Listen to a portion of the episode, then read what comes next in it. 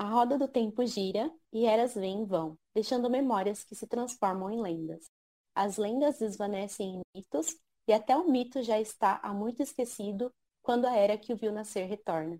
Em uma era, chamada por alguns de a terceira era, uma era ainda por vir, uma era há muito passada, um vento se ergueu nas montanhas da névoa. O vento não era o início. O girar da roda não tem inícios nem fins, mas era um início.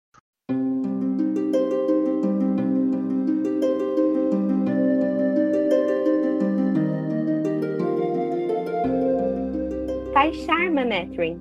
Nesse podcast, nós vamos conversar sobre nossa série favorita, A Roda do Tempo, escrita por Robert Jordan e publicada aqui no Brasil pela Intrínseca. Vamos comentar sobre os personagens, sobre a mitologia da saga, além de, claro, sobre a série de TV que sai muito em breve pelo Prime Video da Amazon. Depois dos adorados Aiel, hoje nós vamos falar sobre os Shanchen, um povo tão amado quanto. é brincadeira, mas os leitores têm sim uma certa resistência para com esse povo, né? E hoje nós vamos tentar conhecer e compreender um pouco mais sobre eles. Importante dizer que esse episódio contém assim alguns pequenos spoilers do segundo livro, então a Grande Caçada, mas são em momentos assim bem pontuais, a gente vai avisar vocês antes caso queiram pular, tá? Então fiquem com a gente, porque eu tenho certeza que vocês vão se surpreender aí com o quão vasto e diferentes os Shanten são. Eu sou a Gisele e Taishar, povo do dragão. Saudações devotos da sombra e amigos das trevas. Hoje vamos cruzar o oceano de Arif e vamos escalar o caminho de adagas. Aqueles que desejam, que pretendem cear com os poderosos, devem escalar o caminho de adagas.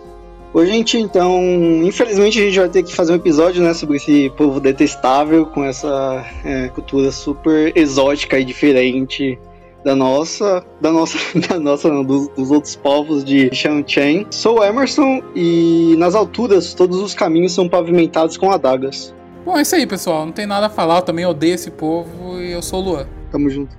O Luan, ele conseguiu superar o Emerson. morte aos Shanchen. Vamos abrir um acesso e levar todas as Aes Sedai pra lá e destruir tudo. Depois a gente vai pra Shada também, porque lá também existe escravidão e a gente tem que libertar o continente de Shada. Falou o Emerson Asa de Gavião. É, conquistador imperialista. Sai fora. A Daenerys, tá ligado? Uhum. Vamos trazer a democracia. Pelo menos a gente tira como é que é aquele meme da Daenerys queima na cidade e a legenda assim, pelo menos tiramos o PT. É. Eu amo.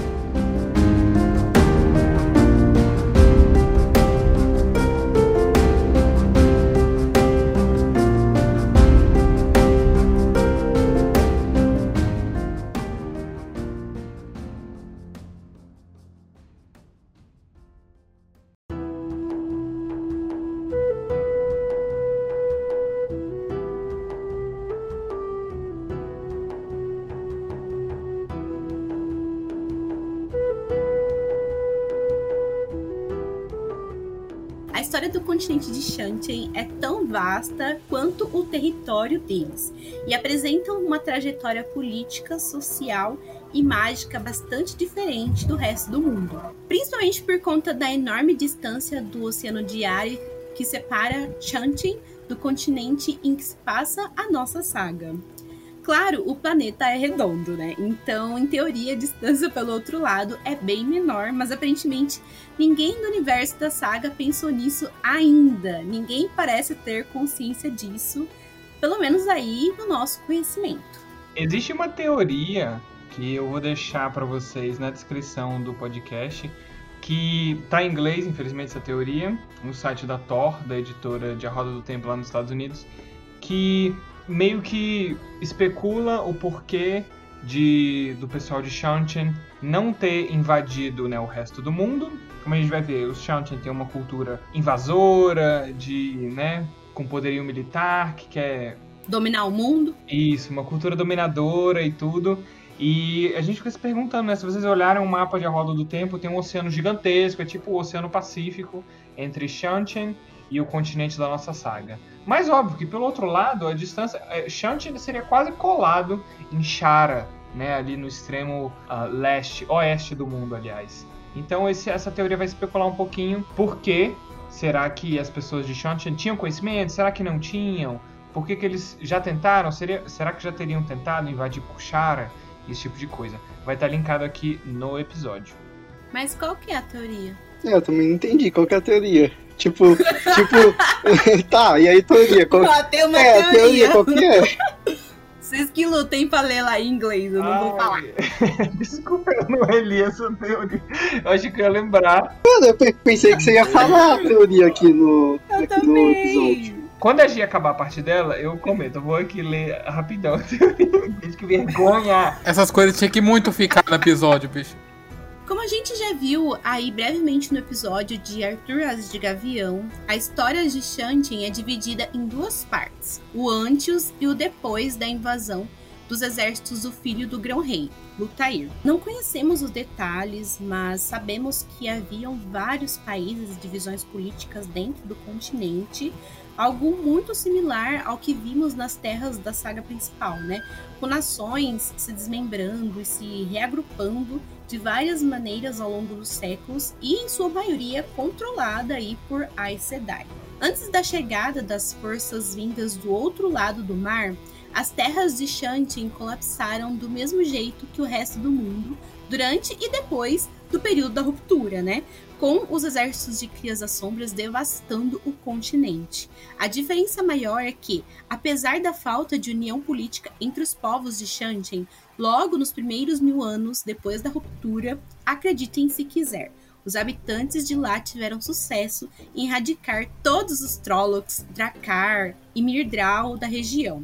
Algo que nunca ocorreu em Handland, né? Ou seja, ali no continente onde se passa a história principal. Foi durante esse período de embate contra as forças da sombra que foram descobertas e acessadas, então, as pedras portais em Shanchen. Passagens para outros universos. As pedras portais, então, podem ser ativadas por meio do poder único para acessar outras realidades. De alguma forma que não conhecemos, as Aes Sedai de Shantin usaram esses artefatos para entrar nesses mundos e capturar animais exóticos e bizarros para serem usados durante as batalhas então. Vamos explorar isso com mais detalhes daqui a pouquinho. Mas esses animais diferem muito da fauna comum que já existia no continente, né?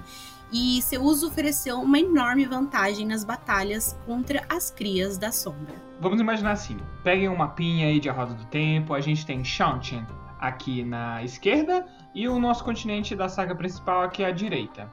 Né? E tem um enorme oceano de Arith no meio.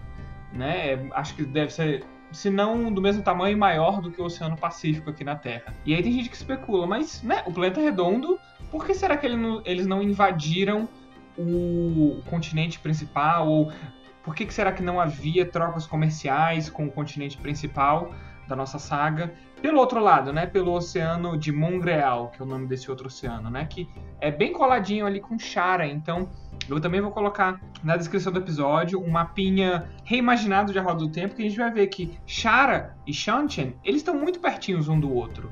É como você pensar ali, sei lá, tem, né, a América, as Américas e a Ásia, né? Seria mais ou menos isso, Shanchen e o continente principal, muito distantes um do outro. Mas tem ali a América do Sul e a África, não estão tão longe assim uma da outra, é, né, do outro lado. Então, Shanchen poderia ter estabelecido comércio ou invadido, né, porque eles têm essa cultura dominadora, invasora e tal, ali por Shara. Mas tem uma teoria que eu também vou linkar aqui na descrição, que especula que existem duas possibilidades, né? Para Shantia não ter usado essa, digamos, segunda rota aí para ou invadir ou estabelecer comércio. Né? Primeiro que Shara é uma nação super fechada e com um poderio é, do poder único muito alto e é uma nação unificada, diferente de Shantin. Então, imaginando aí antes da invasão do Lutair, que os Shantin poderiam ter tentado invadir Shara, só que Shara, por serem unificados, por terem um poderio é, mágico muito forte, terem repelido os Shantian de volta. Ou também, é, essa possibilidade poderia ter sido ao contrário. Shara poderia ter se fechado ao mundo depois de uma tentativa de invasão de Shantian. Então, tem essa possibilidade de que Shantian poderia ter feito contato com Shara, mas eles os repeliram, botaram eles de volta no lugar deles. A outra possibilidade, que a pessoa que teoriza diz que ser mais provável, é que depois da invasão dos exércitos do filho do Asa de Gavião, Shantian teria, né, depois da conquista e tudo mais, Shantian teria ficado muito focada no leste, né, de onde vieram os exércitos do Lutair, porque eles têm essa ideia de retornar para retomar as terras do Arthur Asa de Gavião. Então eles teriam ficado completamente focados é, a leste e não a oeste. Então a passagem ali para Chara, eles não teriam nem vontade de explorar esse lado e teriam ficado realmente focados no Oceano de Aris em direção a leste e não terem é, muito ligado é, em direção ao oeste, né? Então teriam mais ou menos essas, essas duas possibilidades que essa pessoa teoriza. É bem legal, eu gosto dessas é, teorias relacionadas à geografia, é um negócio super mínimo, super não importante, mas eu acho divertido. Ah, eu prefiro a primeira teoria. eu gostei mais dela porque eu acho que faz muito sentido, sabe? Eles quererem invadir pelo lugar que é mais fácil, entendeu? Não é porque o lugar ele é mais perto que ele é mais fácil de se invadir, né? É um lugar ali super fechadinho, super unificado, então compensa você dar a volta ali é, no, numa distância enorme, mas você sabe que a possibilidade de você conseguir invadir ali, dominar aquele local é mais certeira, né? Então, eu curti essas teorias e prefiro acreditar que é a primeira. Tem um, uma outra teoria, que é eles, eles sabem que Shada também é uma sociedade escravagista, igual eles falaram, não, mano, nossos parceiros, por que, que a gente vai encher o saco deles, tá ligado? Já viu a, a Espanha é, invadindo a Itália, ou invadindo, sei lá, é, Portugal, ou a Inglaterra? Não, são, são tudo igual, a mesma coisa, mano, a mesma coisa. É por isso que eles não enchem o saco. Eles se reconhecem, né? É, eu acho que Shada eles não eram tão fechados, porque eles faziam comércio com Zael e tal, né? Mas é, o os exércitos de Arthur Asa de Gavião já tentaram, né, tipo, ir pra Chara e tiveram vários navios queimados e tal. Talvez essa história tenha se espalhado, é, não sei exatamente, mas eu acho que passaram muito tempo tentando unificar, né, é, o império de, Chao, de Chongqing e não conseguiram. Quer dizer, conseguiram, mas demoraram muito tempo. Então acho que eles não tiveram muito, tipo, não era o foco deles. O foco deles era é, unificar o continente, né? Sobre é, o imperador, sobre o monarca, e depois é, retomar as terras pai, né, do Ludair e tal. Talvez eles nem soubessem também que existia, tipo, Shada, outros lugares além, é, além do, do continente principal, da Roda do Tempo. Eu gosto também da, do fato de Shantian, o pessoal de lá, mesmo antes da invasão do Lutair, eu sou muito interessado pela história pré-conquista, então é, a gente tem pouquíssimos relatos, acho que o, o Jordan não pensou muito nesses, uh, nesse tempo pré-conquista, porque também não tem muita relação com o continente principal, né? Com a, é, com a nossa saga principal. E a gente diz aqui, continente, a gente sabe que o continente é Randland, Deserto Aiel e Shara, tudo isso é um continente. Mas a gente se refere ao continente principal como ali as terras uh, a leste da espinha do mundo, né? Então, Deserto Aiel e Shara a gente se refere a eles especificamente. Então, não venham criticar nossa geografia aqui é só para fins didáticos. Mas eu gosto da ideia deles terem é, dizimado as forças é, do Tenebroso, né, os Trollocs, os Dracaros, Murdrell, assim como Shara. Shara, apesar disso, é, eles eram unificados, então tem esse aspecto, mas mesmo Shantian, que não era unificado nessa época, conseguiu matar todas as crias da sombra. Então, eu imagino uma sociedade muito diferente que não tem essas histórias sobre Trollocs. Eles até tinham histórias, né? Quando a gente vai ver mais pra frente, como a gente fica sabendo que Shanti tinha essas histórias. Mas são muito mais. tem um caráter muito mais de mito e historinha para boi dormir do que no continente principal, né? Que apesar dos Trollocs estarem meio escondidos, né? Ainda paira ali tem, uma, tem um certo medo, um certo receio, mas em Shunt eles realmente estão erradicados, é, sei lá, eram os dinossauros, digamos assim. Então, eu acho legal eles terem dizimado todo mundo antes. mostra diferentes uh, evoluções do mundo, né? Cada, um, cada parte do mundo se livrou ou não dos conflitos da era, da, da era das lendas de uma forma diferente da, da outra parte. A gente sabe também que no continente principal a gente tem ali um criadouro, né, das crias da sombra. Eles têm um local ali onde não, eles não param de reproduzir, eu posso assim dizer. Então eu não sei se a gente deve levar isso em consideração, né? Porque eles não tinham um local assim, né, lá em Shanten. Então, talvez lá tenha sido mais fácil também por eles serem mais organizados e contarem ali com um fator extra, né? Que a gente vai ver, que são os animais que eles trouxeram de outros lugares. E também tem o fato de que eles não conseguiam se reproduzir como eles se reproduzem aqui. Quando eu falo aqui, é no continente principal. É, tipo isso, eles não tinham a prisão do tenebroso nas próprias terras, né? Acho que isso é um fator importante. Sim. Continuando aí com a história de Shanchen, no episódio sobre Arthur de Gavião, a gente pincelou um pouquinho como que foi a conquista do filho dele, o do Tair, para Shantian. Mas vamos explorar aqui com mais detalhes ainda, porque tem é, muita água para rolar debaixo dessa ponte.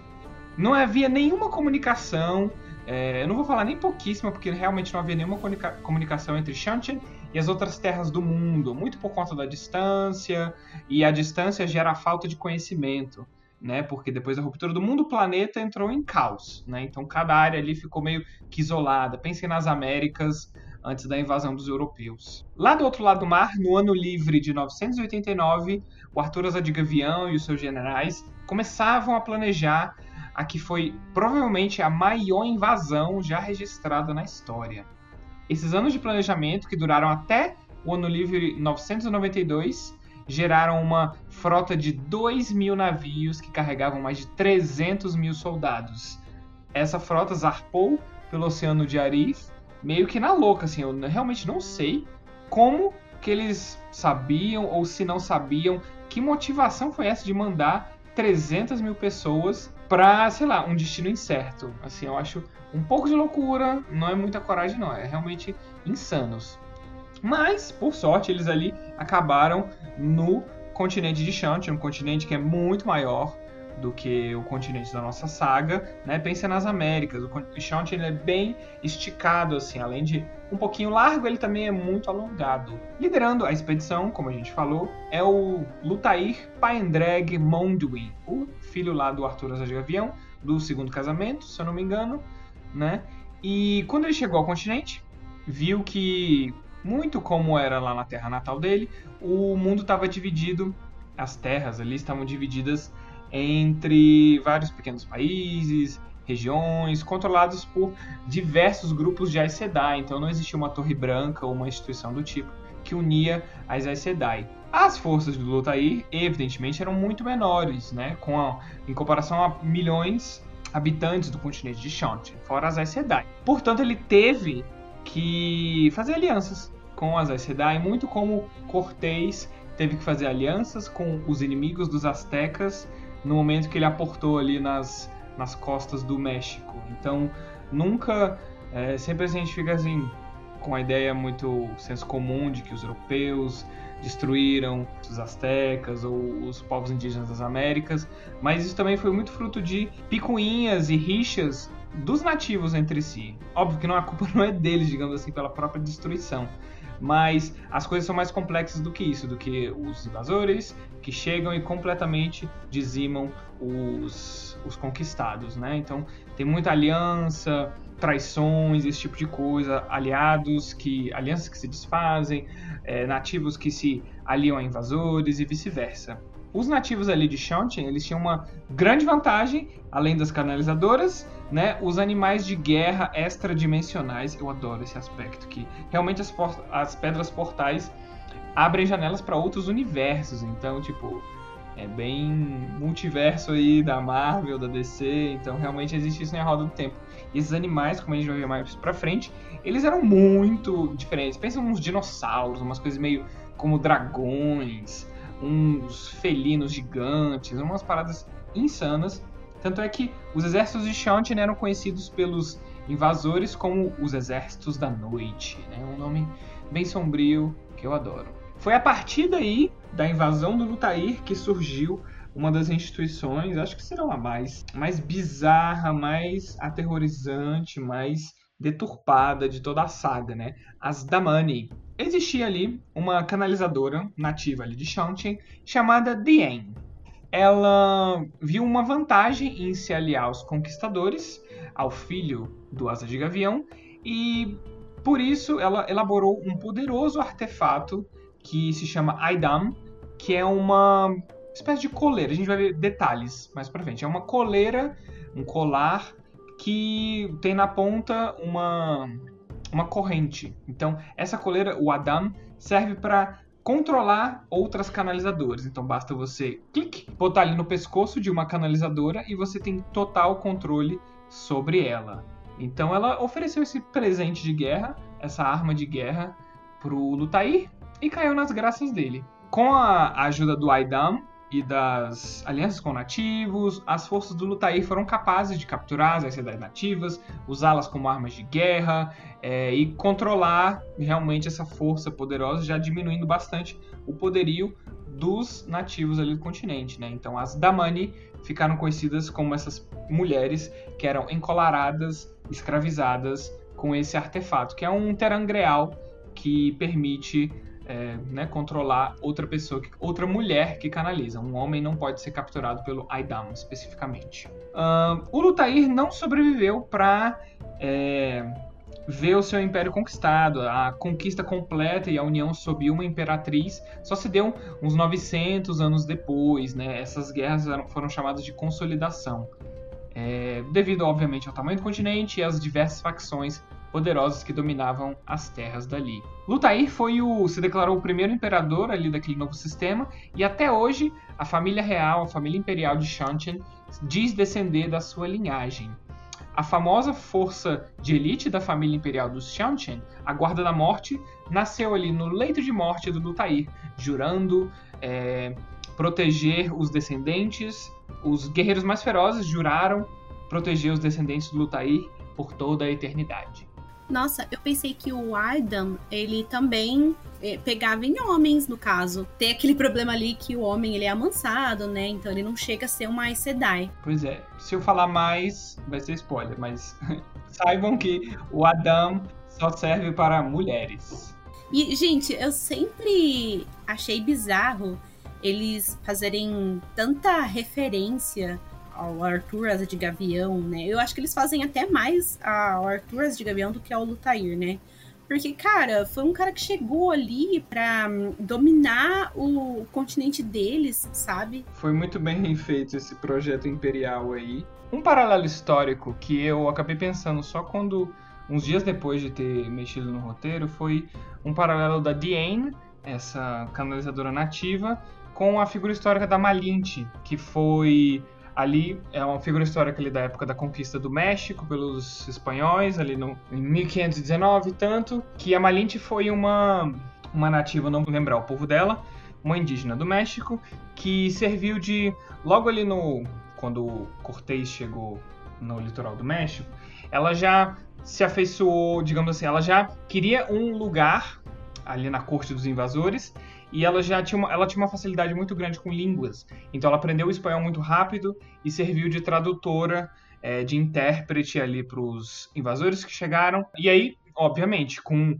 uma pessoa que fala o idioma, né, as coisas, as negociações, as alianças com outros povos para derrubar os astecas foram muito mais fáceis de acontecer, obviamente, do que ninguém falando é, a língua de ninguém só resultaria em mais matança do que ocorreu. Então, muita gente no México de hoje em dia, e muitas pessoas durante a história também, desprezam a figura da Malinte. Então, como se fosse uma traidora, uma traidora da, da terra, digamos assim, uma traidora dos povos indígenas, porque ela fez esse papel de facilitadora da conquista pelos espanhóis, né? Serviu de intérprete. Ela mais tarde virou esposa do Cortés, teve os filhos dele. Então, é, muita gente olha com muito, com muito ódio para essa figura, por essa figura histórica, né? Então, pensei é, exatamente como foi a Deane, uma canalizadora nativa que serviu ali, a, a criação dela serviu para fomentar e multiplicar e potencializar o poder de conquista do Lutair e mais para frente a Diane foi ela mesma encolarada, então Eu acho que as pessoas não lembram muito mais dela, não, nunca vi ela mencionada nos livros, é, com muita ênfase, mas ela provou do próprio veneno, digamos assim. Ela não foi, sei lá, julgada pela história, mas foi julgada ali mesmo, né? O tiro saiu pela culatra. Então tem essa, esse paralelo muito legal que eu consegui pensar assim, é, absolutamente do nada, com a Malinte. Mano, é bem feito, na moral. Traidora, se lasque. Não consigo ser tão insensível a ponto de falar assim, bem feito. Ah, eu consigo. Ah, é fácil a gente julgar olhando em retrospecto, né? Eu imagino. A Malinte, ela não, não sabia que as ações dela iam fazer é, facilitar uma das, uma das maiores matanças da história da humanidade. É, 90% das populações indígenas, digamos assim, das Américas. Óbvio que ela não causou todas, né? Mas em retrospecto é fácil de julgar. Mas eu também entendo que, putz, contextos, né, galera? As pessoas não sabiam de onde vinham aquelas pessoas, tanto os espanhóis, tanto como os, os invasores lá do Lutair.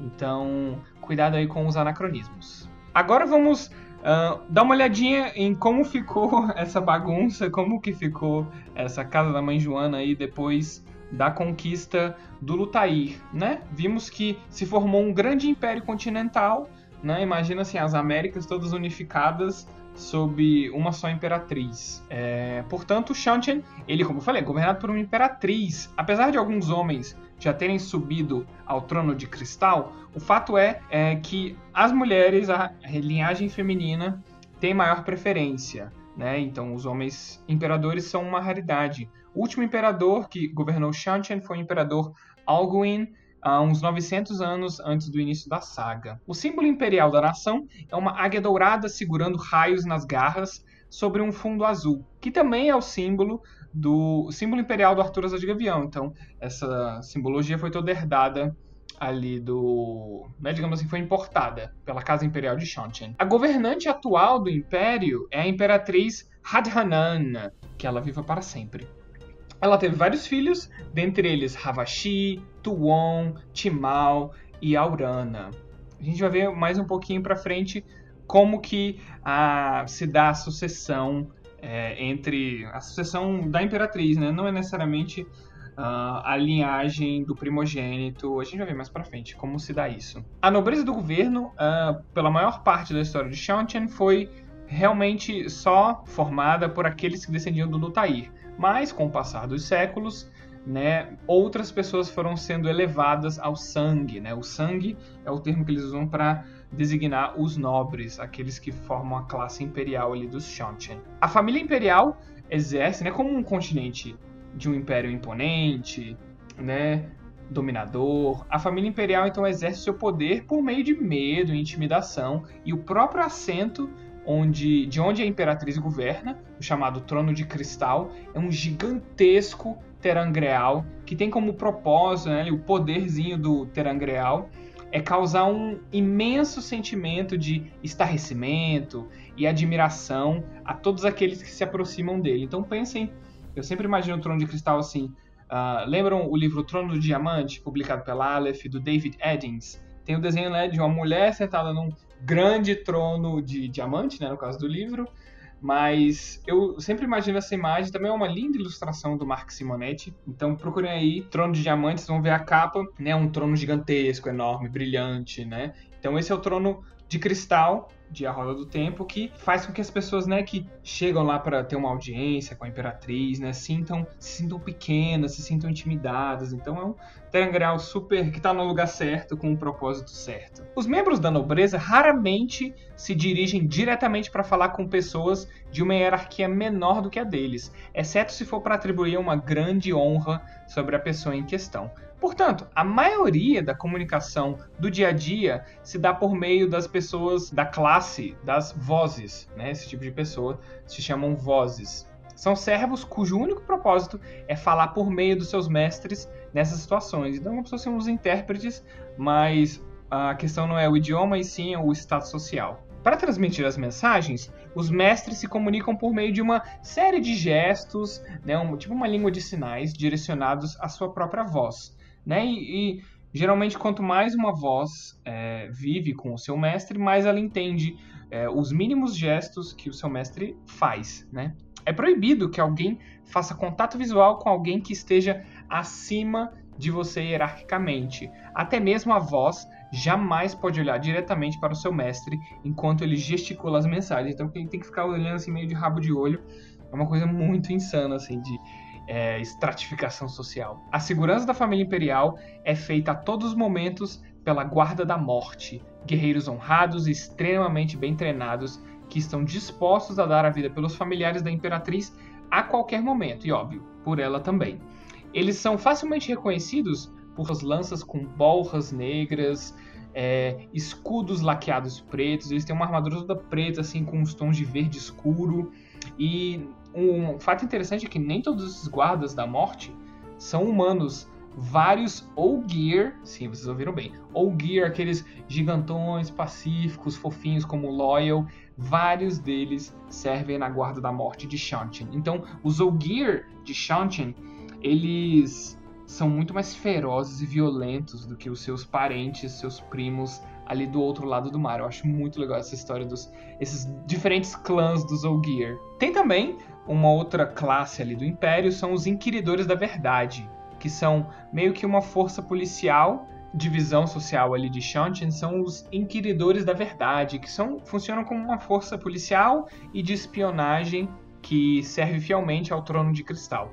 Eles são muito importantes e por conta dessa, desse papel muito relevante na sociedade, eles possuem poderes e garantias fornecidos diretamente pela Imperatriz que permitem a eles que transitem por todas as camadas sociais e fazem com que sejam respeitados e bastante temidos. Então eles não, uh, eles podem tanto interrogar membros uh, da nobreza, membros do sangue, né, quanto plebeus, cidadãos comuns e escravos.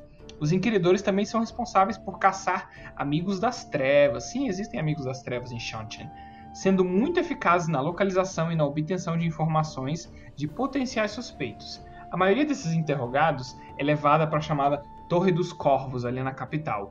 A maioria desses interrogados geralmente são do sangue, né? Porque são pessoas mais bem localizadas que ficam ali tramando, né? Então, os suspeitos geralmente são, fazem parte do sangue, né?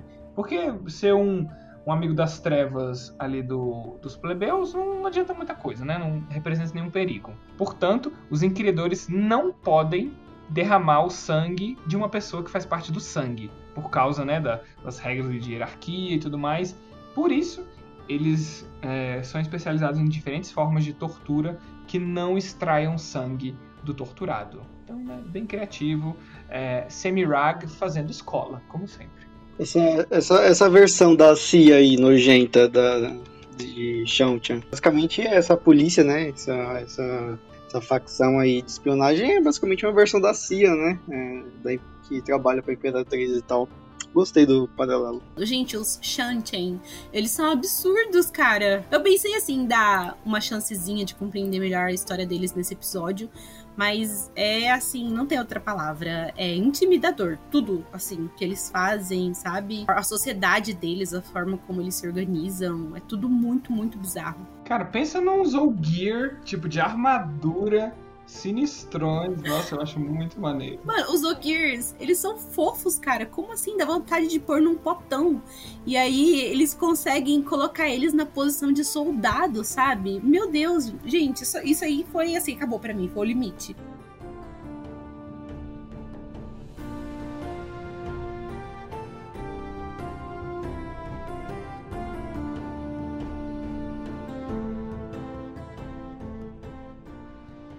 Então agora vamos continuar falando um pouco sobre a sociedade, né, dos Shanchan. É, basicamente vamos falar um pouco da hierarquia deles, né. É, então, desde a conquista de Ludair, né, é, Shanchan, ele se, o continente se tornou uma nação estratificada e com poucas mudanças entre as classes, né.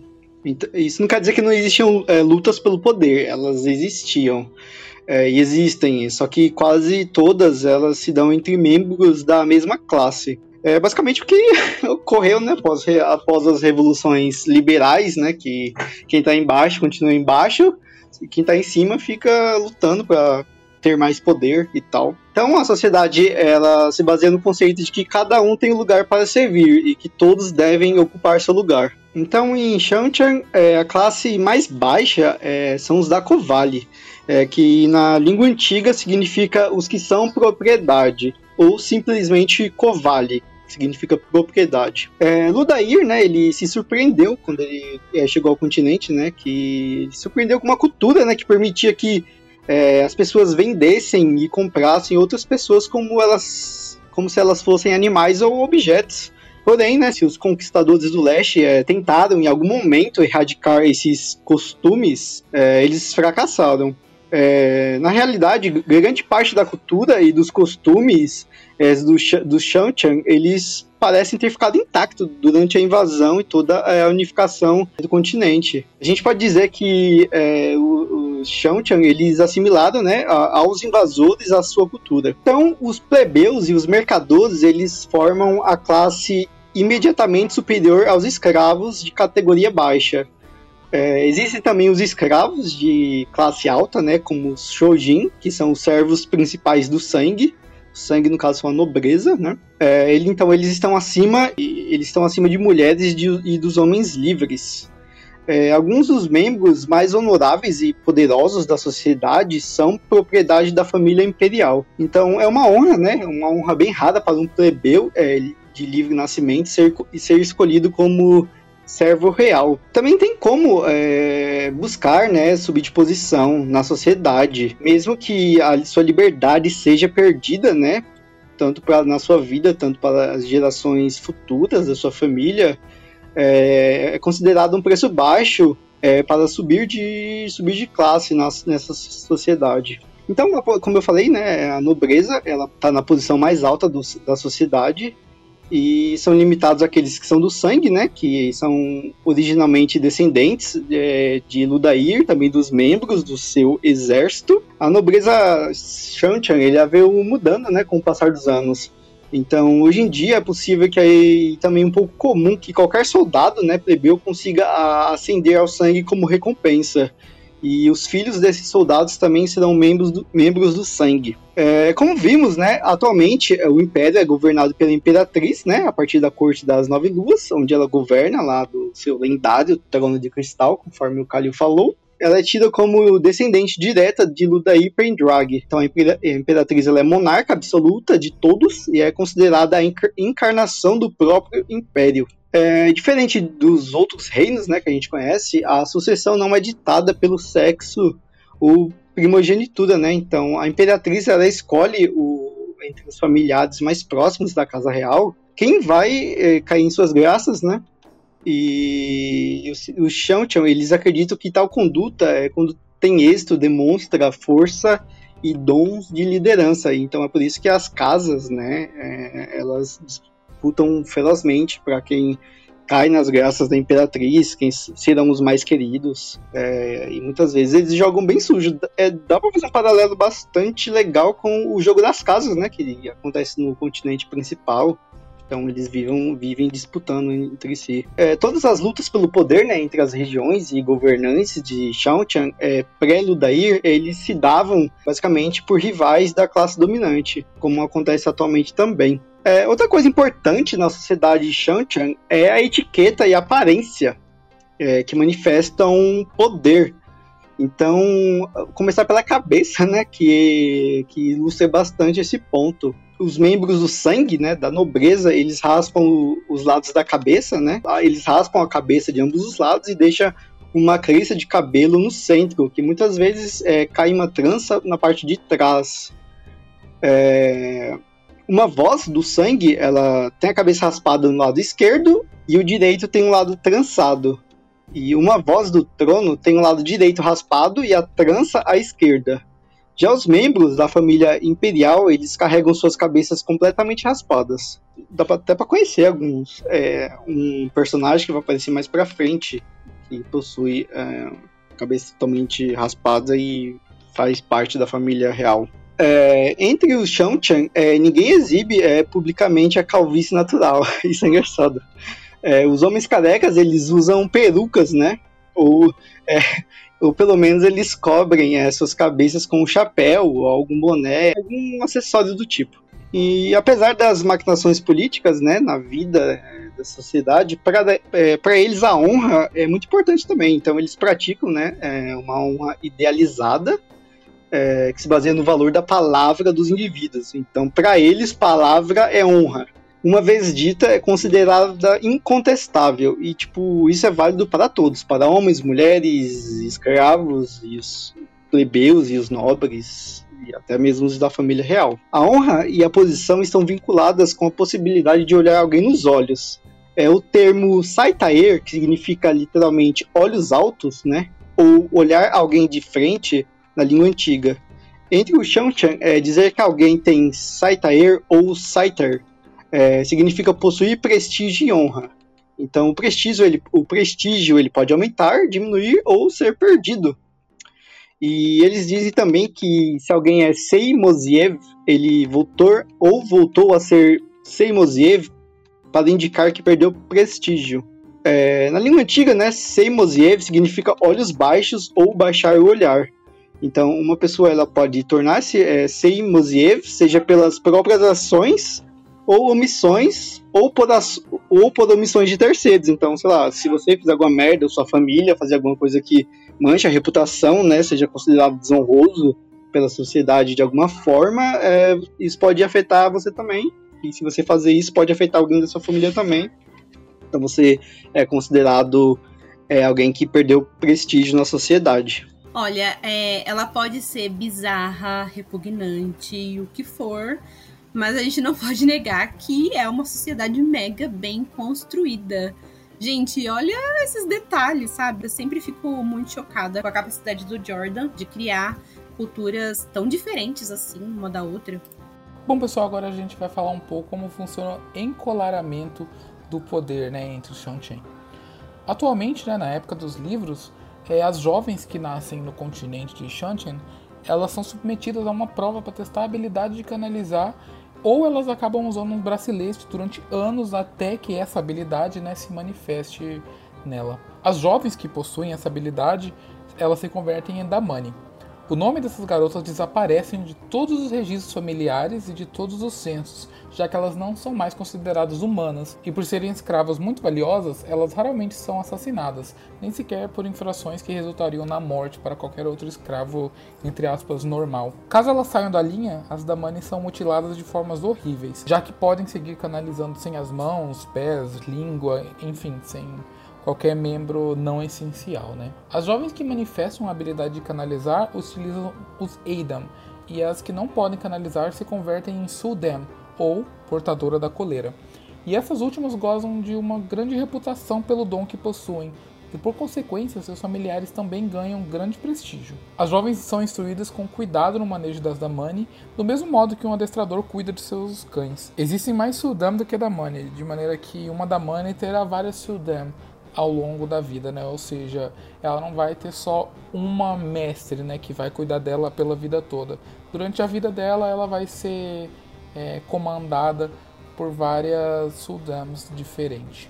As Damani não são apenas utilizadas como armas, mas também são usadas na construção de pontes ou de qualquer estrutura que seria difícil ou até impossível de ser construída né, sem o uso do poder único. As Damani que são fortes na tessitura da terra, um talento que é predominantemente masculino, elas localizam e refinam minerais e por isso são muito valorizadas.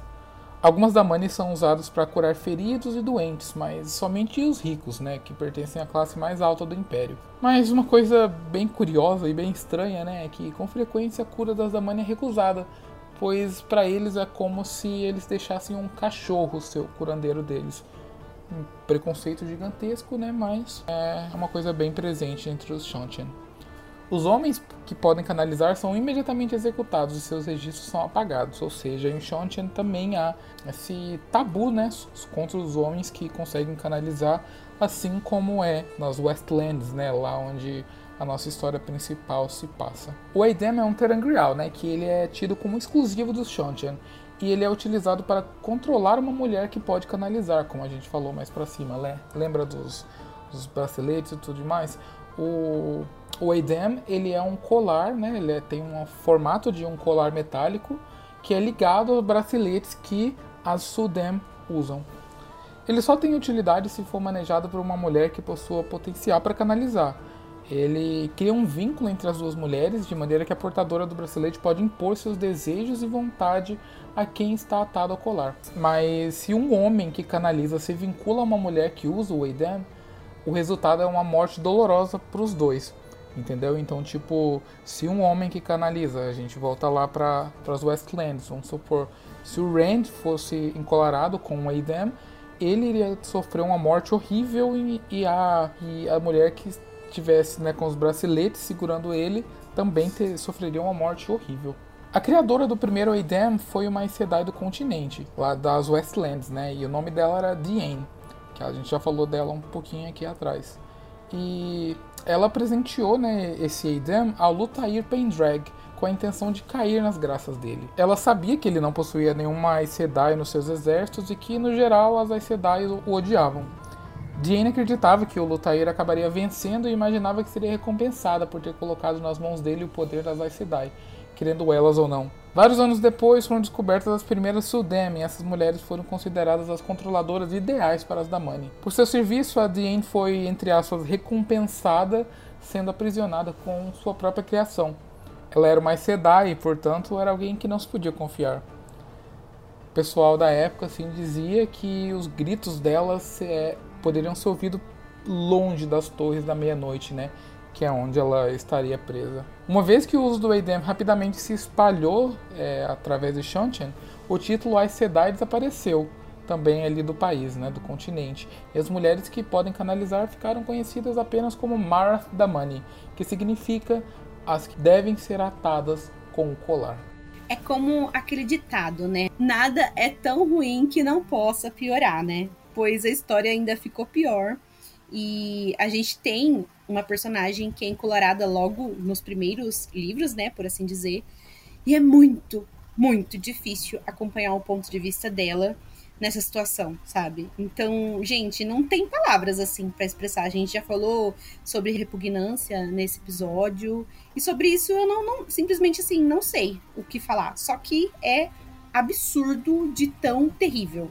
Inclusive, o Luan falou, ali das Torres da Meia-Noite. Torres da Meia-Noite é o nome do 13 livro da Roda do Tempo, tá? É uma clara referência a um certo lugar lá de Shang-Chang. Ai, caralho. Vem aí, hein? É, o mais bizarro é porque, obviamente, se os Shantians estão é, recebendo um episódio dedicado a eles, se a gente está falando tanto sobre eles, é óbvio, acho que isso não é spoiler, saber que eles vão participar da saga principal de uma maneira grandiosa, assim como o Zael. Já já nós vamos falar sobre o retorno, né, com mais detalhes e de que forma eles poderiam voltar para a saga principal, mas com relação ao Adam, ele gera uma série de. A gente não vai se debruçar tanto, porque logo no início da saga a gente vai conseguir mais detalhes. Vocês que ainda estão se aventurando pelo começo vão conseguir mais detalhes sobre o funcionamento do Adam. Mas ele causa, assim, por exemplo, uma pessoa que está encolarada ela tem uma certa, digamos assim, ela não passa por uma lavagem cerebral, ela ainda é consciente e tudo, ela sabe que está numa situação de escravidão, que está sendo controlada, e ela, no começo, a pessoa ainda pode lutar contra o, a influência do Adão, mas quanto mais a pessoa luta contra as ordens, quanto mais a mulher luta contra as, ordens da sua Suldão, ela vai sentindo reações físicas, então enjoo, dores fortíssimas, então é uma. Ele quebra a pessoa, ele dobra a pessoa, ali meio que na, na força é, física, assim, no, nas entranhas. Então a pessoa tá todo momento consciente, assim, ela pode, poder ela pode, né, se revoltar, mas ela vai receber de volta dores físicas fortíssimas, enjoos e todo tipo de desconfortos fisiológicos. Então é, é, não é como um controle absoluto no qual a pessoa nem, nem sente que está sendo controlada, né? Ela não vira um robô, digamos assim. Então é pior ainda por causa disso, porque a pessoa está todo momento ali sabendo que ela está sendo escravizada e que ela não pode fazer nada para lutar contra isso, senão ela vai sentir dores fortíssimas que a incapacitam, né? Não é só sentir uma dor, é ficar rolando no chão de tanta dor e enjoo e esse tipo de coisa. Então, é, o Adam realmente é uma, um artefato horrível, acho que o pior terangreal já criado na história. Então, gente, aqui é a parte que a gente falou que tem um pouquinho de spoiler ali da grande caçada. Então, se vocês quiserem pular aí os próximos minutos, né, é, fica a critério de vocês. No início da conquista, né, o Luthair Pendrag não ocultou o fato de que planejava anexar Shantin ao império do seu pai lá do outro lado do oceano, né? Quando soube da notícia da morte de Asa de Gavião, o jovem herdeiro chegou à conclusão de que deveria utilizar Shantin para consolidar seu próprio governo, depois recuperar o império de seu pai e também aproveitar para vingar a morte dele.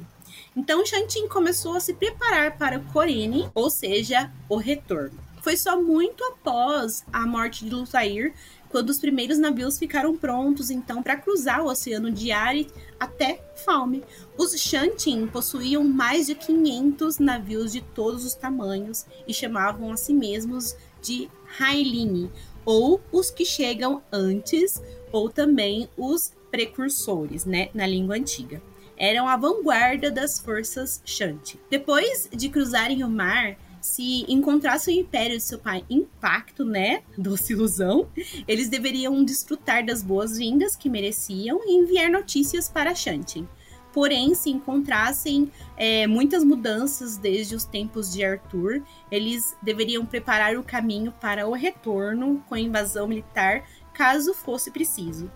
O implacável poderio militar de Shanchen é conhecido como o exército que sempre vence por conta do extremo profissionalismo de seus comandantes e pela habilidade deles em se adaptar ali a diferentes inimigos, mesmo depois de uma derrota.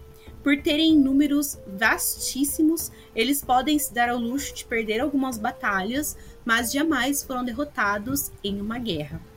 É, o Robert Jordan deu esse nome ao exército de Shanti inspirado numa famosa força imperial da China do século XIX.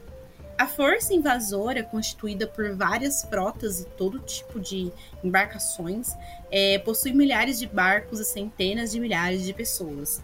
A frota invasora de Corine foi planejada durante mais de um século, esperando somente a ordem da imperatriz para zarpar e recuperar a pátria do primeiro imperador Shanchen. Eu adoro essa, essa ideia do retorno e do, eles têm todos os termos, tem os precursores, os Hyline, os que vão na frente para abrir caminho, assim, eu acho assim um conceito, é um conceito, sei lá, não esperava por isso.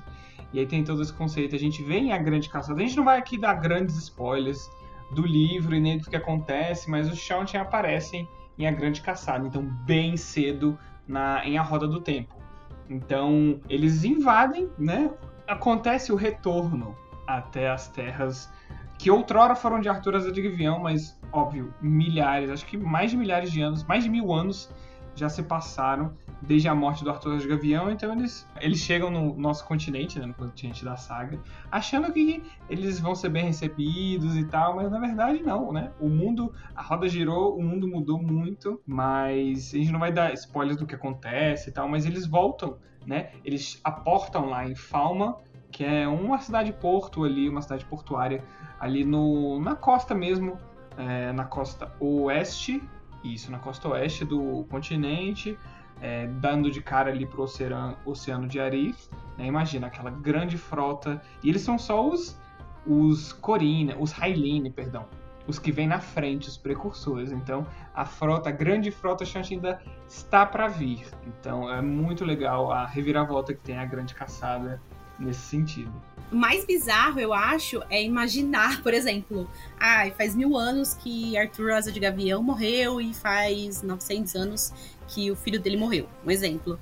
Eles tiveram, sei lá, quase um milênio para programar e tramar sobre esse retorno, sabe? É muito tempo, foram gerações e mais gerações aí esquematizando esse retorno. Então, dá medo, né? Porque eles têm ali muita gente, né, disposto, o exército dele, deles é gigante, tem muitos barcos. E dá medo quando você para para pensar assim, quanto tempo eles tiveram tramando uma opção, segunda opção, sabe, para tentar reconquistar ali outro continente. Meu, deixa quieto, sabe? Vive sua vida aí. é, organiza seu continente, o que, que tem que ir para outro lugar, sabe? Mas é complicado, velho. É bizarro porque é toda a razão de ser dos Shunt, da família imperial, é voltar para as terras originais do Arthur de Gavião. Então, tipo, o propósito, a razão de existência desse, desse povo, dessa nobreza militar, é voltar. Né? Então eles, não sei, eles vivem num, sempre no futuro, assim, pensando, ah, um dia retomaremos as forças do nosso ancestral Arthur de Gavião, o grande herói e tal, pai do Lutair, nosso primeiro imperador, e, sabe? É muito... Imagina qual que ser a relação deles com o continente de Shantian, se eles veem ele só como uma, uma passagem, um, um, purgatório, digamos assim, para eles chegarem lá no paraíso. É bem, bem distorcida essa visão da própria terra que eles têm. É, acho engraçado, momento spoiler, a grande caçada agora. Acho engraçado, né, que tipo, quando a, a trombeta ela é soada, né, no final do segundo livro, o Arthur Asa de Gavião, além de, tipo, regaçar os mantos brancos, né, eles ainda destroem os exércitos, os exércitos de Shang-Chan, sabe? Tipo, eu amo essa correlação que o Jordan fez, sabe? Ficou, foi genial. Sim, exatamente. Ainda destruiu todo o exército, toda quase toda a frota dele, sabe? Tipo, demora bastante pra eles. Demora um pouco pra eles voltarem novamente. Ele lutou, né, a favor de quem soou a trombeta para ele. Mas, querendo ou não, foi ali uma correlação que o Jordan fez, sabe? O próprio Arthur Asa de Gavião foi colocado para lutar contra eles. Então, não foi algo de escolha do Arthur, mas foi uma correlaçãozinha ali que o Jordan fez. Acredito que tenha sido uma cutucada. Sim, é uma ironia do destino, Sim. né? Ele foi. Exato. É, é. Eles voltaram achando, nós somos os herdeiros de Arthur de Gavião, e chegou Arthur de Gavião e, e tá na cara deles, assim. É, é mas fica nessa merda desse continente de vocês, vem encher o saco dos outros. Mil anos depois, sai fora. A gente vai falar agora sobre a geografia e a fauna exótica de Shaonchan. É, Shantia é um continente imenso, né? Então ela, ele, esse continente conta com mais de 6.500 mil quilômetros de norte a sul e por volta de 2.500 quilômetros de leste a oeste. Gente, eu não sei o que geograficamente isso significa, mas deve ser bem grande. Então, para você ter uma ideia, né, o seu, o seu tamanho é igual às terras da, da saga principal, né? Então, o continente chamado de Handland, até o deserto Ael e Shara somados. Que? Sério isso que, tipo, Xiantia é, tipo, é o continente principal, o deserto e Shara somados? Mentira, mano. Caralho, tá porra. É só olhar o mapa, assim, ele é só mais. Eu acho que no frigir dos ovos eles ficam iguais, assim, mas é que Shanti é mais alongadinho, tipo as Américas. Assim. Meu Deus, é enorme, velho. Se brincar, ele é até um pouco maior. Mas é porque Shanti tem uns buracos no meio, assim, então ele não tem tanta terra. Então, a geografia né, e os contornos é, dessa grande massa de terra é, não são tão conhecidos pelos povos ocidentais, né? Do outro lado do mar já que Shaotian é, tem uma política isolacionista é, bem forte. É, nem mesmo o povo do mar se arrisca a cruzar o Oceano de Arif para explorar regiões além, porque os oceanos são bem extensos né, e quase vazios de ilhas, até onde se sabe. Tem até tem, um, tem uma ilha lá que acho que, acho que é Tremalkin, é isso ali, mas não é muito bem no meio, fica mais próximo do continente da saga principal. É, Tremalkin é bem, ele é bem coladinho, assim, não fica nem no meio, assim. Uhum, então, é, na, então, Gisele, na verdade, essa, essa, essa, essa foto que você mandou no grupo, eu acho que ela não é fiel ao mapa que tá no, no livro branco lá, entendeu? Ah. Eu acho que não é muito fiel. Nossa, Temalk é pertinho, cara. Eu nem sabia que Temalk era de Shanti. Eu vou mandar aqui no grupo a foto que um blogueiro, que ele é muito bom e profissional, é, que ele faz mapas de vários universos de fantasia. Uhum. E aí ele fez um mapinha da Roda do Tempo, tudo em escala. Ai, que massa. Com, as, com os dados do, do livro. Eu acho que. Então, acho que essa informação é exagerada, porque, tipo assim, Shara parece ser, tipo, enorme enorme, bem maior que o continente principal, sabe? Tipo, a escala aí. Shanti é bem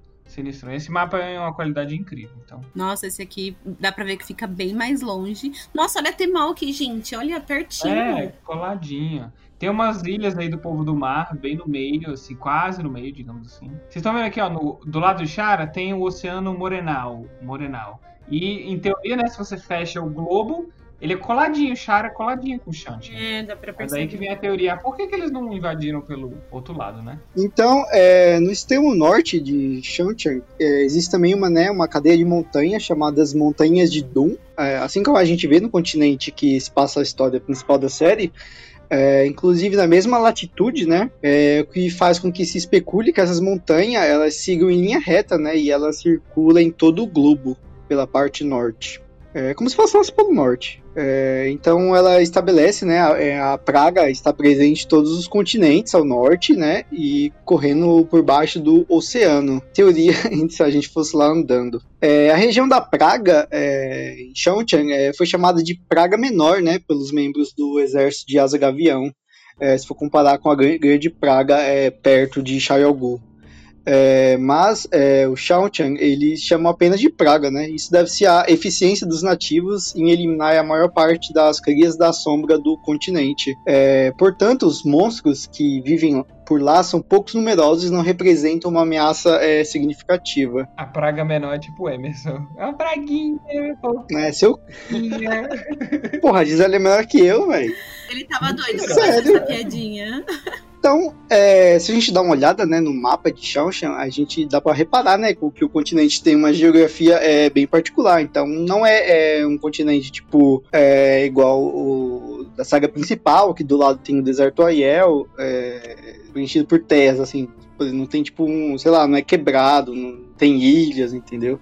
Já Shaoxan é assim, é um continente é, cheio de ilhas, né? Ilhas e mini oceanos, né? Na área interna que cruza é, sua parte territorial, né? E divide em várias regiões.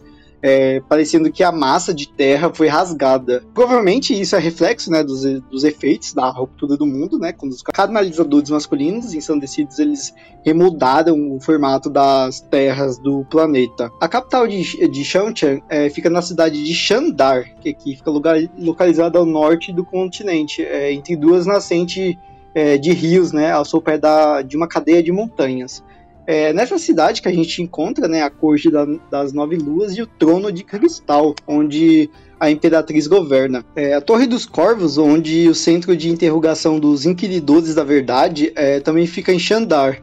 É uma despedida comum entre Shanti é o ditado é, nos encontramos em Xandar algum dia, que dizem ser uma cidade extremamente segura. Cara, deve ser segura mesmo, na capital do Império, né? Tipo, imagina se não fosse segura. E ainda nem fica, tipo, exatamente numa costa. Eu, eu pensei que você ia falar a capital do inferno. É, exatamente. Não, é realmente a capital do inferno. Outra cidade é relevante no continente é Infaral, fica mais ao norte, né? Fica mais ao norte de Xandar, e é a sexta maior cidade de Shanchang. É lá onde fica as Torres da Meia-Noite. Eu falei anteriormente, né, que é o nome do 13 terceiro livro da Roda do Tempo. É, não se sabe exatamente, né, para que essas torres servem. Porém, porém é dito que Deain, né, aquela criadora do Adã, que, que ela foi encolarada, né, e presa nas Torres da Meia-Noite, onde seus gritos fizeram o local estremecer. Hum, eu acho bastante interessante como é o, o continente de, de Shanchang, como ele é enorme, muito maior que os outros é, conhecidos, né, e como ele é cruzado, várias, várias ilhas, ele é cruzado pelo oceano, não é só terra. É, eu acho que se, se fosse, tipo, pra viver num continente, assim, um país, eu preferia morar num continente que fosse assim, sabe? Tipo, mais banhado pelo mar, tivesse mais praias, mais costas, do que num continente é, praticamente formado territorialmente por terra, sabe? Sem ter, sei lá, nem, nem um marzinho cruzando assim. Imagina você viajar de uma ponta pra outra pra pegar uma praia, é muito chato. Tipo o Calil morando em Brasília, tá ligado? Tem que viajar várias horas de avião pra pegar uma praia. Me respeita. Não é... Quem disse que é prioridade na minha vida praia, tá bom? Toca, garoto. Mas sim, eu gostaria de morar perto da praia. Não é prioridade, né? Mas você gostaria. Então, é, aproveitando que a gente tá falando de- sobre geografia, será que rolou. que existiu uma Pangeia aí, de repente, antes da ruptura? Porque se você olhar assim pro mapinha, principalmente aquele que a gente compartilhou aqui entre nós no grupo tal, pode até ser que tenha sido, né? Porque a gente tem ali, por exemplo, a praga maior, a gente tem a praga menor, a gente tem a- o Monte do Dragão que se estende ali de um continente até o outro e dá pra ver que ele meio que se encaixa. E eu lembro que na, na Era das Lendas não se ouvia falar em Shanten, né? Então, será que era tudo unificado? Sim, era tudo tem alguns mapinhas de especulação, claro, da Era das Lendas que mostram o mundo todo conectadinho, assim, não necessariamente Pangeia, mas todo conectadinho, assim, geograficamente. Aí ele separou por causa da ruptura, é, né? É, na verdade, é, na verdade é, tem um mapa aqui da como seria a Segunda Era, né? Tipo assim, ele, se você olhar, parece bastante com o nosso mapa, né? O nosso mapa mundi, assim. É, é então tem a parte que parece a, a, a, América, né? América do Sul, ilhas, assim. Tem a parte que parece tipo a Oceania, tem a parte que parece a África e a parte que parece a, a Europa Ocidental e a Europa Oriental, entendeu? Tempo é no nosso mundo, entendeu? Tipo, a, não que as mudanças tenham sido feitas por causa de, sei lá, placas tectônicas, não sei o que. Na verdade, as mudanças foram feitas pelos homens capazes de canalizar, entendeu? Então, por isso que de forma é, das terras, os continentes são um pouco diferentes da, da nossa, mas, tipo, no geral é um pouco parecido. Nossa, Shantin seria aqui então, hein? Ai, que horror. Shanti é em São Paulo, deve ser. Ai, nossa. Não, Shanti é Estados Unidos, pô. Não. Não, é não, aqui. a praga, não, a praga é Estados Unidos, né? Exatamente, a praga é Estados Unidos, morte a eles. Eles são, o povo dos Estados Unidos é as crias da sombra. Inclusive, tenta deixar esse blog que você disponibilizou esse mapinha pra gente na descrição do episódio. Vou deixar assim. Porque vai ser legal, o pessoal ter uma noção. Porque a gente tá falando aqui, né? E eles não, não vão ver. Uhum. né, eu vou linkar, já tá bem na minha cabecinha. Eu vou deixar no roteiro, inclusive, o link do mapinha Uhum. e o link da teoria. E é, esses dois. Agora saindo um pouquinho das características geográficas, é tipo uma aula de geografia sobre o Shanti. Vamos falar um pouquinho sobre a fauna exótica uh, que nós encontramos em Shanti, porque não é deles realmente, eles encontraram, as Sedai encontraram esses bichos nas, através das pedras portais, nas outras dimensões. E esses animais são muito característicos de Shanti. Eles foram capturados nessas outras realidades, não se sabe de mais de, se foi de mais de uma ou se todos vieram da mesma. E elas são bem assustadoras à primeira vista, né? Como a gente viu, ah, os militares, as pessoas que invadiram Shanti, né, no exército do Tair, chamavam o exército dos nativos de Shanti de é, exércitos da noite, né? Porque eram tão bizarras as criaturas. As forças é, imperiais de Shanti se aproveitaram desses animais para usá-los em batalha, assim. Então eles realmente escolheram os animais mais assustadores e mais é, poderosos dessas outras dimensões para usar em batalhas, né? Imagino que eles tenham importado só os, os, digamos assim, os alto nível. Aqueles que montam essas bestas fantásticas são chamadas de Morat, que na língua antiga significa aquele que maneja, e os treinadores de Der Morat, ou somente Der, que significa especialista ou mestre. Alguns dos animais usados, a gente vai botar também um link para imagens porque são muito divertidinhas, tem algumas ilustrações bem é, antiguinhas desses animais que saíram naquele livro branco, livro de compêndio branco, uh, que são. Muita gente não gosta das imagens, eu acho no mínimo fofas. O primeiro deles tem o Torma, que é uma espécie de lagarto do tamanho de um cavalo, com seis dedos nas patas, três olhos e é a fera mais inteligente desse grupo. É usado muito como montaria, tipo um cavalo mesmo, só que reptiliano, digamos assim, e é muito ágil, ele é mais ágil ainda do que um cavalo, se cansa menos e tem a capacidade de rastrear pessoas. Então, sei lá, um, um cavalo misturado com um lagarto, com uh, uma fera, assim, ele tem dentões, então é um, é um, cavalo sinistrão. É legal que ele deve ser, tipo, além de mais ágil, ele deve conseguir escalar, tipo, sei lá, sabe, tipo, é, terrenos mais tipo, montanhosos, sabe? Deve ser, tipo, bem, muito, muito útil em qualquer tipo de território, sei lá. Bicho, ele, ele aparece no segundo livro, gente. Vocês vão ver que o pessoal até fica, meu Deus, que bicho escroto é esse. O Haken, ele é parecido com um réptil voador cinzento, é, mas de forma alguma ele é como um dragão tem inteligência como a de um cavalo e tem corpo e pescoço alongados, né? Sendo que extremamente veloz quando está voando. E é em grande parte usado por batedores mensageiros no campo de batalha, sendo pilotado por mulheres e homens de baixa estatura. Vai, Kalil, faz a sua piadinha. Aquela, estou zoando.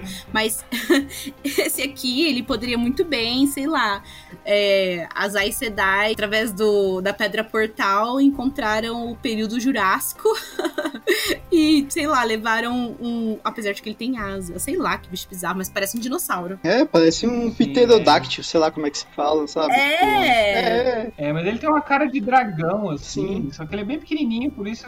Aí já vê o primo dele, é, em poucos instantes. Ele é bem pequenininho, então é só realmente para homens da estatura do Emerson Seu cu. ou mulheres Seu cu. Ele não consegue se conter.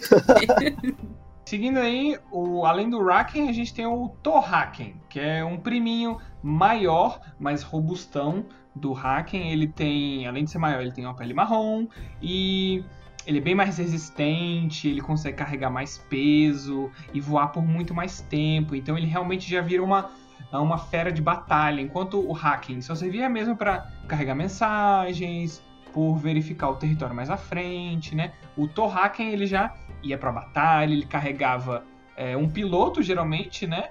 Um Morat, um Der Morat, e carregava às vezes também uma Damani e a sua Suldam. Então imagina assim, uma Aes Sedai voadora voando em pterodátilo, sabe, jogando bolas de fogo.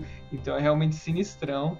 Esse é, é imagina os exércitos enfrentando um Torraken carregando uma Damani, assim, especializada em tessituras de destruição e chegando voando, assim, numa velocidade maneira. Realmente é uma, é uma, é uma bela vista. Cara, mas pra carregar três pessoas ele deve ser, tipo, enorme mesmo, sabe? E o último, o último desses bichos estranhos de outras dimensões, né? É o Lopar, né? Que ele possui uma aparência de gorila, né? Misturado com um urso sem pelos, tipo Kalil. Como diz o próprio Calil, o dia da caça e o dia do caçado. Exatamente. Ai, sofri, tudo bem. Esses animais, eles são musculosos e eles servem como guarda-costas é, de nobres e crianças, né? E, tipo, eles também são eficientes em batalha. Eles, tipo, eles, eles andam é, em quatro patas, né? Então eles são é, quadrúpedes e eles têm três olhos também, tipo aquele primeiro que a gente falou que é o Storm. Ele tem, tipo, um, um aspecto meio de. Uma coloração como se fosse de um sapo também, sabe? Meio bizarro. Isso, ele parece com. Ele, tem, ele parece um pouco com um sapo. Anda como se fosse um urso. As pernas de trás, tipo, são meio esticadas, sabe? Como de, de, de um sapo também, que dá aqueles super saltos. Então, talvez dê pra usar ele também como cavalo, sabe? Sei lá. É, como montaria ou para levar carga, não sei. Ele parece ser maior do que um Torm, entendeu? O Torm ele parece ser mais ágil, isso aqui ele parece ser um pouco mais lerdo, mas ele parece que dá saltos maiores. Enfim, é tão bizarro quanto os outros. Então é isso, gente. Espero que vocês tenham gostado desse episódio e não tenham desistido aí logo no início, depois de saber que seria sobre os Shantin. Apesar, assim, dos temas meio pesados, das bizarrices e absurdos aí desse povo, eles realmente são importantes para a série, né? Como a gente disse, e vai ser muito interessante vocês terem um maior conhecimento sobre eles. E contem aí pra gente o que vocês acharam é, sobre as histórias dos Shantin. A gente sente muita falta do feedback de vocês, né? Contem também pra gente quais são os episódios favoritos de vocês até agora, quais que vocês querem que a gente faça, né? E como esse episódio é mais curtinho, a gente vai compartilhar agora as nossas leituras atuais, né? Começando por mim, eu que finalizei O Olho do Mundo essa semana, né? Estou aí numa releitura.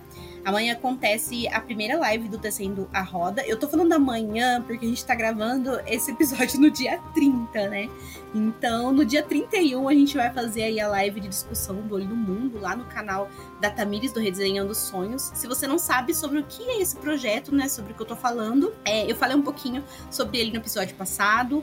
É um projeto em conjunto aí com a Tamires do Resenhando Sonhos e também a G né? E o Habitação Literária, são três canais aí do YouTube, onde a gente se dispôs a ler os seis primeiros livros, né, da Roda do Tempo esse ano, um por mês, né? Ou quando chegar naqueles um pouquinho maiores aí, a gente vai estender um pouquinho, né?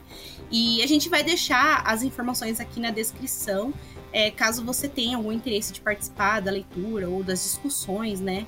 Eu acho que enquanto você assistir esse episódio, a gente já vai estar tá lendo A Grande Caçada.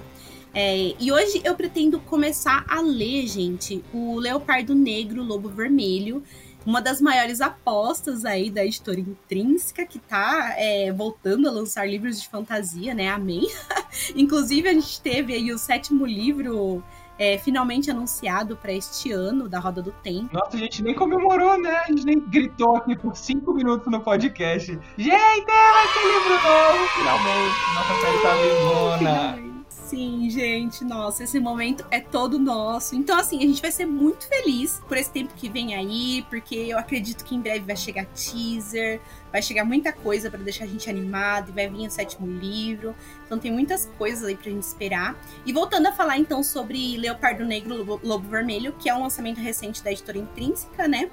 É, é uma das maiores apostas também da editora. espero que venda, que vá muito bem também, pra editora continuar aí se dedicando a livros de fantasia, né? E essa em especial é uma fantasia inspirada nas histórias e nos folclores da África. Então tô bastante ansiosa para iniciar essa leitura. Nossa, Gi, você recebeu de parceria esse livro? Foi? Já tem ele? Recebi! Comprei na pré-venda, eu tô esperando chegar. Assim que ele chegar, eu vou começar. Nossa, eu vou começar hoje. Animado. Eu tô nem começando nenhum livro, assim, só tô nos Uhum. quadrinhos pra guardar espaço pra ele. Eu também, eu terminei o Olho do Mundo da quarta e eu só li um quadrinho, sabe? Aí eu vou começar Uhum. hoje, eu nem peguei nada Uhum. assim. E ele é grandão, né? Tem quase 800 páginas, Sim, então hoje eu já começo. sedentíssimo. O primeiro livro de uma série, de uma trilogia, inclusive. Uma Sim. trilogia, uhum. trilogia Dark Star. Não sei como é que eles Eu, eu não sei aqui. se os outros já foram lançados lá. Só, só Não. lançado o primeiro ainda? Tem, é, só tem o primeiro, o segundo tá com um título só anunciado. Mas Hum. não, não- não- Acho que não tem previsão ainda de sair. Tá Ai, demorando um pouquinho. Demorando assim, né? Não tá tão Hum. rápido assim, um, um livro por ano, digamos assim. É, Não, é difícil tudo. mesmo, né? Mas é compreensível. Total, total. E eu acabei, como eu falei, não estou lendo. Eu estou só lendo, relendo ainda na minha releitura de La Belle Sauvage, o primeiro livro do Livro das Sombras, trilogia é, equivalente de His Dark Materials, de Fronteiras do Universo, né? Tô relendo bem na maciota, assim, não estou com muito tempo. Mas acabei de terminar essa semana a leitura de Hyperion, uma ficção científica fudidona que a Aleph ia lançar alguns anos atrás, mas deu para trás porque estava naquela época de crise da editora. Não sei se eles ainda pensam em relançar no futuro. Relançar não, em lançar no futuro, até porque eles estão ganhando uma grana preta aí com Duna. Vão ganhar também ainda quando o filme sair. Então, por favor, Aleph, lance Hyperion, naquelas ficções científicas que inovam na forma, mas também são gostosas de ler e te deixam perturbado no final. É, vale muito a pena. E amanhã eu acho que eu vou começar Akira 2, né? Aquele quadrinho de ficção científica, o volume 2 de 6. E é mais ou menos isso. E tô esperando aí Leopardo Negro Lobo Vermelho. É, muitíssimo ansioso. Eu vi que esse autor é, que vocês querem ler, né? Esse livro aí que é Leopardo Negro Lobo Vermelho. Ele já tem um livro publicado aqui no Brasil, né? Que é uma breve história é, de sete assassinatos, né? Não, não sabia que era dele também. Também lançado pela Intrínseca. É, Eu abandonei feiamente, assim. Tava muito bom, mas ele é muito. A escrita do Marlon James é muito, assim, modernista, digamos assim. Então é cheia de pirações e não é muito linear. Então eu dei uma abandonada nesse livro, mas vale a pena. Inclusive, esse livro tá 20 reais, cara. Tem mais 700 páginas, velho. Como é que você fala algum breve assassinato com 700 páginas? É que são breves sete histórias, entendeu? É tipo breve vezes sete. Nossa senhora. Eu também quero ler esse, livro aí de fantasia que vai sair, que saiu, né? Que a Gis- a Gisele vai começar a ler. O Calil também. Vai. Só que eu vou esperar eles lerem primeiro, porque. Enfim, né? É, então, eu tô lendo no momento alguns livros, mas acho que o principal eu tô lendo é The, Golden Fool, que é o segundo livro da trilogia de Tawny Man, da Robin Hobb, né? Esses livros eles fazem parte é, de uma série de 16 livros, né? Então são 16 livros divididos em quatro trilogias e uma tetralogia, que se chama é, The Realm of the Elderlings, ou em português que é o Reino dos Antigos, né? Que foi é, a primeira trilogia, que é Saga do Assassino foi publicado pela Leia e o primeiro, né, dos navios também, que é, a, que é a segunda trilogia, que é os mercadores de navios vivos, né, navio arcano, o primeiro livro foi publicado, mas aí a Leia eles abandonaram. The Golden Fool, né, continuou, é, o Fitz novamente aparece, o Fitz, o Bobo, é, o Olhos de Noite, né, o Night Eyes e um, vários personagens, né, da, da primeira trilogia eles estão de volta. E, cara, essa série de 16 livros, principalmente com Fitz voltando, tipo, essa série da Robin Robb é uma das minhas favoritas, tipo assim, tipo, é, tem muito potencial pra, tipo, se tornar a minha série favorita junto com a Rota do Tempo, sabe? É uma série muitíssimo bem escrita, é, para quem já leu Robin Hobb sabe como a narrativa dela é incrível, sabe?